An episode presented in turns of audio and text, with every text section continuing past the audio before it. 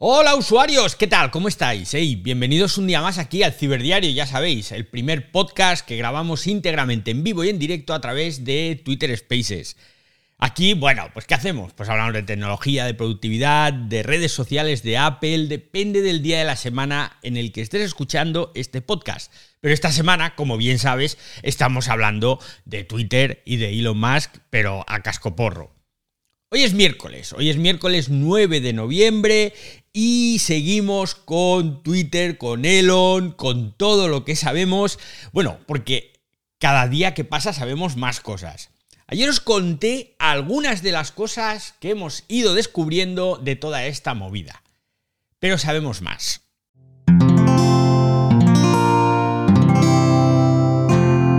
Wanda, la red de podcast independientes en español. Más cosas que sabemos, más cosas que sabemos. Musk está desesperado. Desesperado por darle la vuelta a Twitter y que sea rentable. El tema de la rentabilidad de Twitter, el tema de la rentabilidad de Twitter, hay que analizarlo un poco desde unos, desde unos años atrás, ¿no?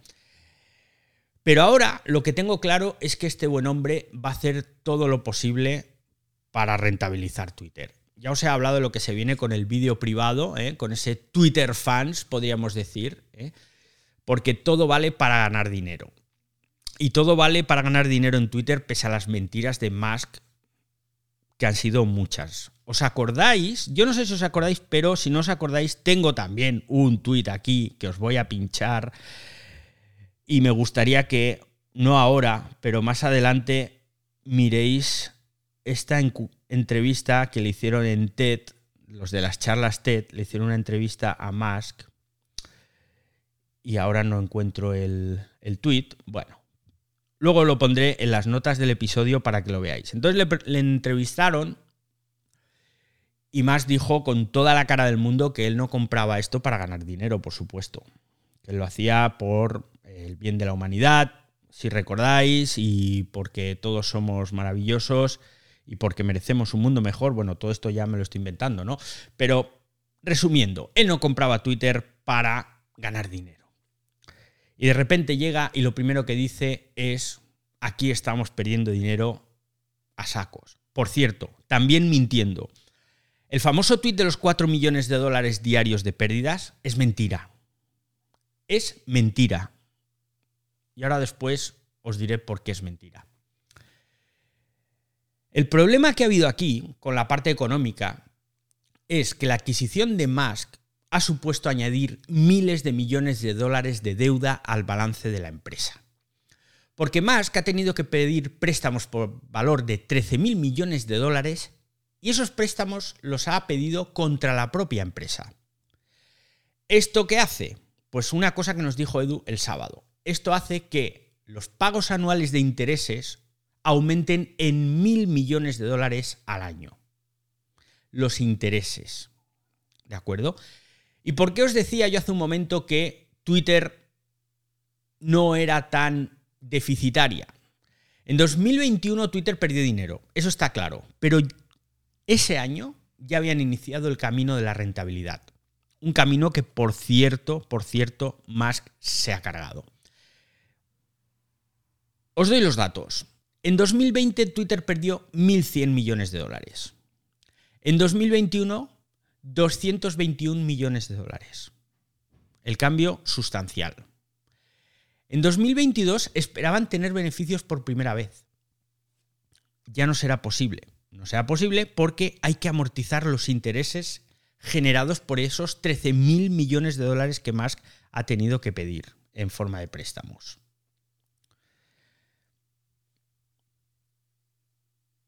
Ya no hay camino a los beneficios. Bueno, no hay camino, o quizás sí, o quizás sí.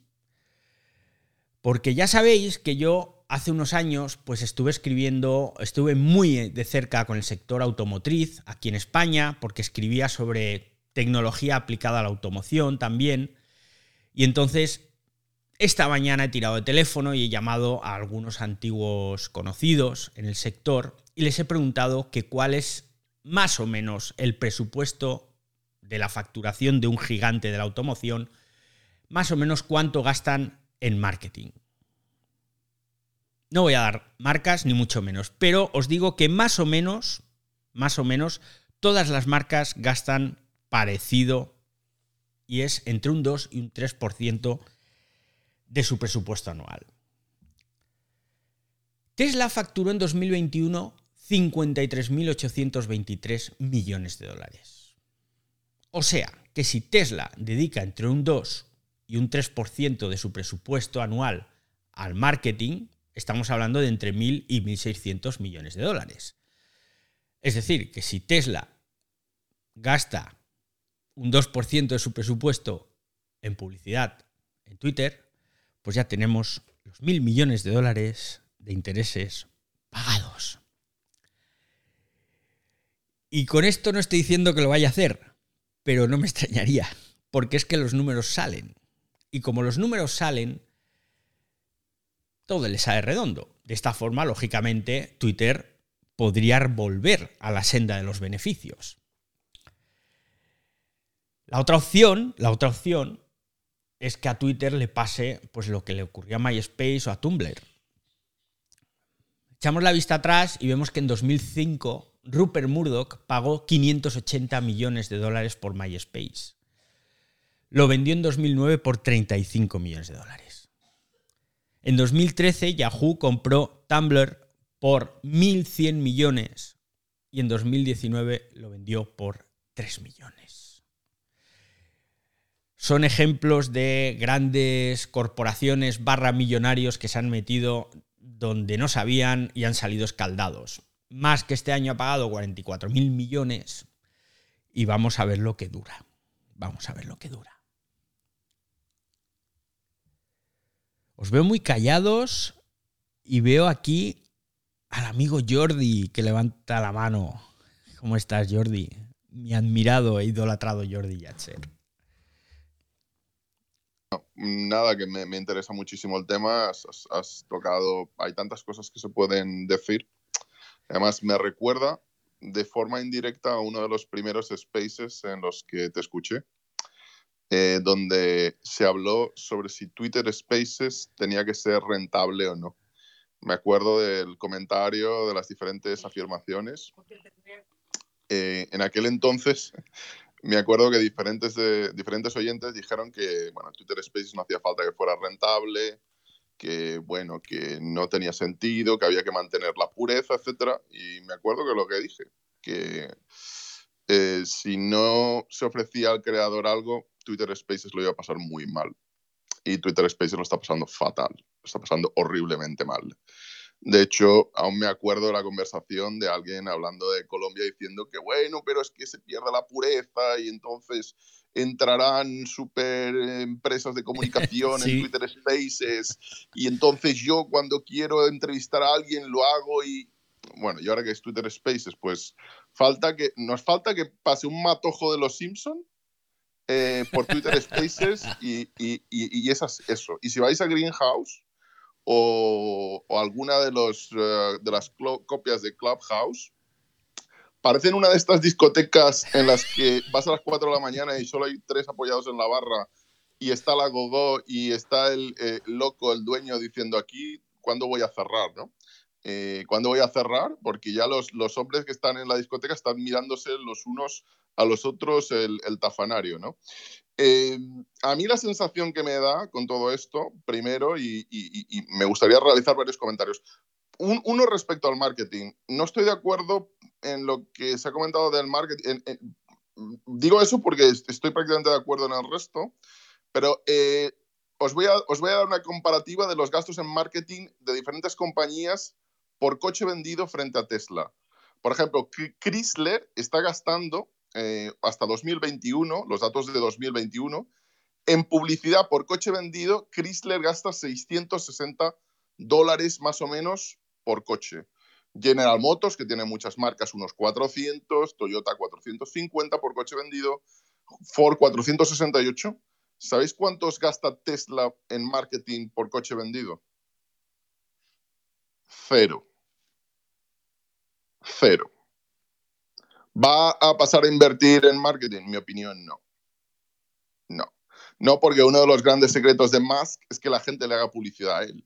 Eh, mm, por eso eh, se comporta como un troll, por eso puede entrar en hacer vídeos virales, comportarse de forma totalmente enloquecida. Pero más allá de eso, el problema aquí es que Musk no quería comprar Twitter ya. Eh, no quería comprar Twitter ya. Él hizo una apuesta de 44 mil millones por una compañía en un contexto del final de la pandemia donde había una sobrevaloración de las empresas tecnológicas. Y si no, vamos a ver lo que va a pasar en Meta, porque en Meta eso va a ser una masacre, eso va a ser una matanza. Van a llegar con la recortada y Zuckerberg va a empezar a, disparar a diestro y siniestro. Y vamos a ver cuántas, cuántas, eh, cuántos trabajadores quedan en Facebook y en, en lo que es Meta, el grupo Meta porque tenía la acción a 368 y la acción estaba a 90 esta semana. De 368 a 90. Básicamente ha perdido alrededor del 70-80% del valor eh, meta, es decir, Facebook. La gente va a empezar a, ser despedida eh, clarísimamente.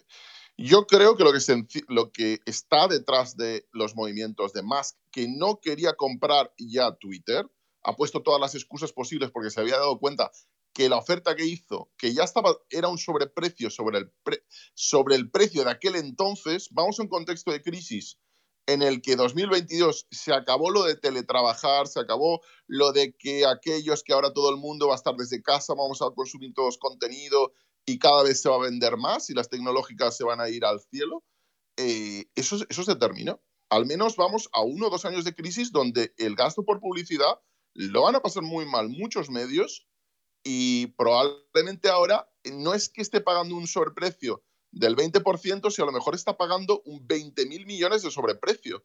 Él ha puesto todas, si os acordáis, dijo que eh, quería cancelar la compra porque le habían mentido en el número de bots que había en Twitter.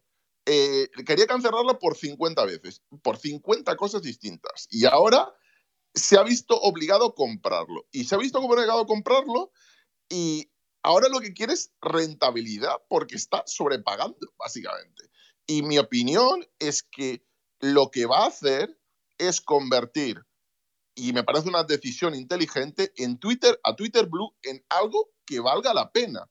Algo que valga la pena. Y hay un, hay un tweet que él ha dicho que me parece muy interesante, es aquel que Twitter tiene que convertirse en la plataforma que dé la mejor y más precisa eh, información sobre cómo es el mundo. En otras palabras, quiere que se convierta en una red social de información en la que los creadores de contenido cobren, cobren, se lleven una parte. No hay otra forma de tener contenido de calidad. No hay, si el señor Arraez eh, hace un eh, Spaces de calidad como este, tiene que, si genera 10 dólares, se tiene que llevar 5 dólares. Como en el resto de plataformas. Y es así. Y si no quieren entenderlo en Twitter y no lo habían entendido hasta ahora, porque yo creo que lo están haciendo fatal, podemos ah, criticar a, a, Musk lo que queramos, pero en el último trimestre habían perdido 270 millones de dólares y yo creo que iba a ser mm, iba a ser una carnicería lo que iban a tener Twitter sin Musk el 2022 y con Musk también. Iban a una carnicería. Iban a ser como eh, gorrinos castrados ah, eh, en una... Yo no sé si habéis estado en los pueblos donde se hacen las longanizas en Mallorca y se hace la sobrasada, pues eso es lo que iba a ser Twitter el, próximo trimestre, eh, el próximo año. Entonces, me parece que lo que va a intentar hacer, que es lo difícil, primero lo que va es, va a conseguir una herramienta que ha dicho que se acabe con esa costumbre totalmente enloquecida. Yo, siempre lo he visto como algo, es que ponen demasiado flúor en el agua o que pasa, como decía Kubrick, eh, de, tener que poner un pantallazo cuando puedes escribir algo muy largo, ¿no? En el fondo se va a acabar también con los tweets, con los hilos, perdón, para aquellos que tengan eh, la suscripción de 8 dólares. Se va, se va a permitir que se verifiquen. Creo que solo hay de 100 a 300 mil eh, cuentas verificadas. Es muy poco. Aunque pagaran todos, si hacéis el cálculo de 100 dólares más o menos al año por 100 a 300 mil, ¿cuánto sale ese número? No es tanto. Estamos hablando de 10 a 30 millones, eso no solventa.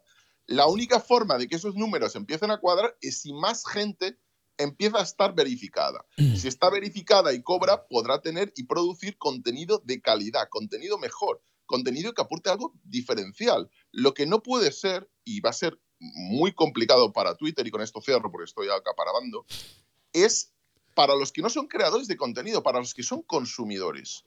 ¿Por qué van a pagar los consumidores de contenido de Twitter? No los creadores. No, no yo o cualquier, cualquier persona que tuitee mucho.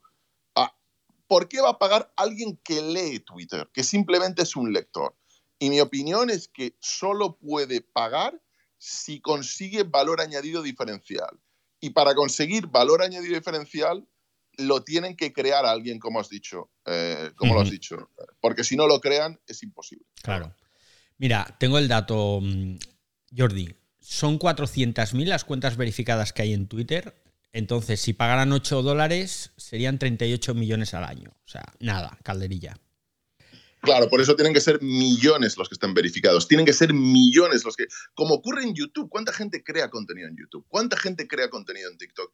Y esa gente va a tener que cobrar, aunque sean 50 dólares o 20 dólares al mes, o, o 300 o 1000, pero tiene que ser un fondo de una forma de vida para los que crean valor añadido. Y eso lo tiene que.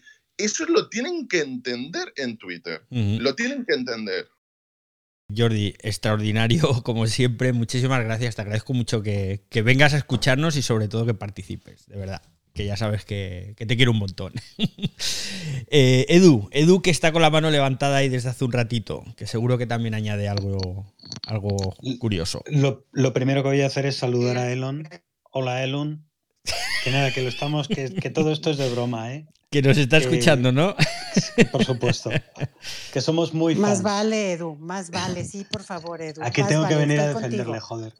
Me uno al saludo estoy contigo, Edu, ¿eh? estoy contigo. Saludo a Edu. Estamos en su casa y hay que ser educados. Eh, Jordi, súper interesante lo que has comentado. Lo que pasa es que yo, por lo menos con la información que tengo, a mí no me. ¿Sabes? Es que veo la cosa complicadísima. De aquí sale Musk, sale o como un bobazo o lo sacan por la puerta grande como si fuera eh, torero de éxito en las ventas, porque está tomando unas decisiones muy raras, como si no como si no tuviera información de lo que estaba pasando en la plataforma. Hace menos de dos semanas en Reuters filtraron un informe interno del anterior, los anteriores gestores de Twitter que decían que el 10% de los usuarios en Estados Unidos los consideraban heavy users, que eran responsables del 90% del contenido. ¿vale? Si estamos hablando del 10% de, de usuarios, eso sí podrían ser potenciales usuarios de, o comprar esa licencia para ser visible y tener funcionalidades extra que será el, Twitter Blue o como lo quieran llamar, ¿no? Eh, no salen las cuentas. Y, luego además hay cosas que, este hombre, que, es como ha empezado mi intervención, que yo no, yo no sé quién le está aconsejando. Pero claro, en dos semanas ha conseguido Cabrear, y cabrear a la gente que ha despedido, desmotivar a la gente que se ha quedado dentro. Ha conseguido cabrear a los anunciantes. Ha conseguido poner de los nervios a la clase política en Estados Unidos. Esta mañana, ha sido esta mañana, cuando ha publicado un tuit diciendo que lo que había que hacer los votantes moderados tendrían que votar a determinado partido en Estados Unidos para compensar. Ya está alineando una plataforma que es suya, es una prolongación de, sus negocios y de su personalidad, ya la está alineando. Eh, leí hace un ratito que Whoopi Wolver, que da igual, que es una señora, solo una señora, ya ha dicho que se pira, ¿vale? Si se marcha parte de esos 10% de creadores de Estados Unidos, que son los que realmente han hecho que gane dinero la plataforma, oye, es que tiene que reinventar esto de una manera que a mí, desde luego, no se me ocurre. Sobre todo en un contexto de y lo has dicho tú, Jordi, de crisis económica en el que los anunciantes estamos recortando inversiones en publicidad, un contexto en el que en Estados Unidos tienen un follón legal con la protección de datos, que ya veremos cómo termina todo aquello, porque hay que normalizar las, las, eh, las legislaciones europeas y americanas, se tendrá que hacer de alguna manera, y a Twitter, por supuesto, que le va a afectar.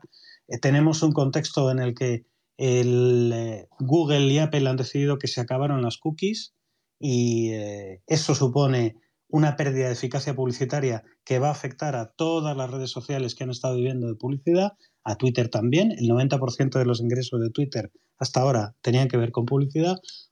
Es que ha venido en el peor contexto a comprar por dos o por dos y medio eh, el precio que valdría Twitter. Mm, aquí los únicos que han ganado han sido los que tenían acciones en, en Twitter hace 10 meses que de repente se han encontrado con el chollo de, de poder venderlas a 54.20, me parece que es. Estos sí, estos son los que más han ganado. Más cosas que sabemos. Joel Roth, jefe de seguridad e integridad en Twitter, ya no lo es.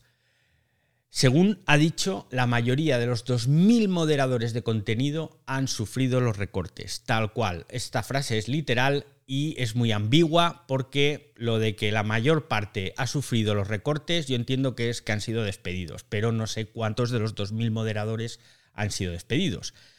En cualquier caso, no es un problema, no pasa nada, porque ya sabéis que Elon tiene un plan para sustituir a esos moderadores despedidos. Y yo os voy a decir cuál es el plan. Él va a moderar Twitter. Se va a encargar él, porque ya tuvimos un ejemplo hace unas semanas con el amigo Kanye West, o como demonios se diga, porque nunca sé cómo se dice Kanye West o Kanye o tal Kanye West, o Ye, o Yi, como demonios se llame ahora, publicó en Instagram hace unas semanas unos comentarios antisemitas bastante heavies, ¿no? Dijo algo así como, me pongo en modo Defcon 3 con la gente judía, ¿no? Luego lo remató con un comentario que decía, todavía estamos viendo el holocausto, dicen. Un amigo me aconsejó ir a visitar el Museo del Holocausto. Yo le dije que no hace falta, que el verdadero holocausto se llama planificación familiar. O sea, un prenda, el amigo Kanye West, eso es lo que dijo. Y claro, esto le llevó a que pues, Adidas dejara de patrocinarle, que le cerraran la cuenta temporalmente en Instagram, se vino a Twitter y la volvió a liar. Y le bloquearon la cuenta, lógicamente. Entonces, ¿qué pasó? Que en ese momento había moderadores atentos a lo que estaba pasando, recibieron un montón de avisos por parte de los usuarios y actuaron. Musk no tiene otra cosa que hacer que decirle a Kanji que, hombre, qué bien que estás de vuelta. Bueno, y puso algo así como, no pasa nada porque yo he hablado con él y, se va a controlar a partir de ahora. Y entonces por eso al principio os he dicho que Musk tiene un plan para el tema de la moderación después de haberse cargado a más de la mitad del equipo de moderación. Y es que lo va a moderar él mismo porque viendo lo que ha hecho con Kanye West o con Kanye o Ye, pues la moderación de Twitter la va a hacer él y él será el que cuando digamos algo inapropiado hablará personalmente con nosotros para que nos portemos bien.